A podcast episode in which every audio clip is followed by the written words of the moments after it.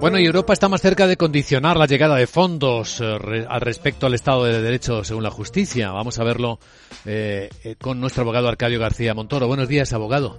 Buenos días, Luis Vicente. ¿De qué hablamos?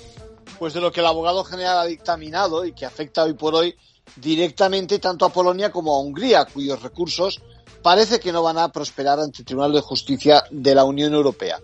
Pertenecer a este club significa, Luis Vicente, compartir los principios del Estado de Derecho y quien se salga de la norma no va a recibir lo previsto en el presupuesto de la Unión Europea.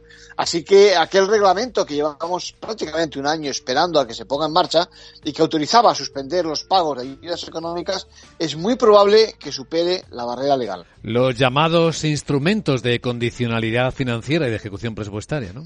Sí, es de efecto. Y si se detectan incluso otro tipo de violaciones graves y persistentes de cualquiera de los valores de la Unión Europea, también podrían entrar en funcionamiento estas medidas correctoras. El abogado general no descarta que se sumen alguna más. Bueno, atención porque en este capítulo pueden caber muchas más conductas reprochables, por ejemplo, la falta de solidaridad en temas sanitarios con la sombra de la vacunación obligatoria de por medio o las irregularidades en el nombramiento de miembros del órgano de gobierno de nuestros jueces. En conclusión. Bueno, pues la Unión Europea está finalmente haciendo sus deberes solventando esa laguna detectada porque hasta ahora los estados no se habían separado de la senda marcada. Gracias, abogado.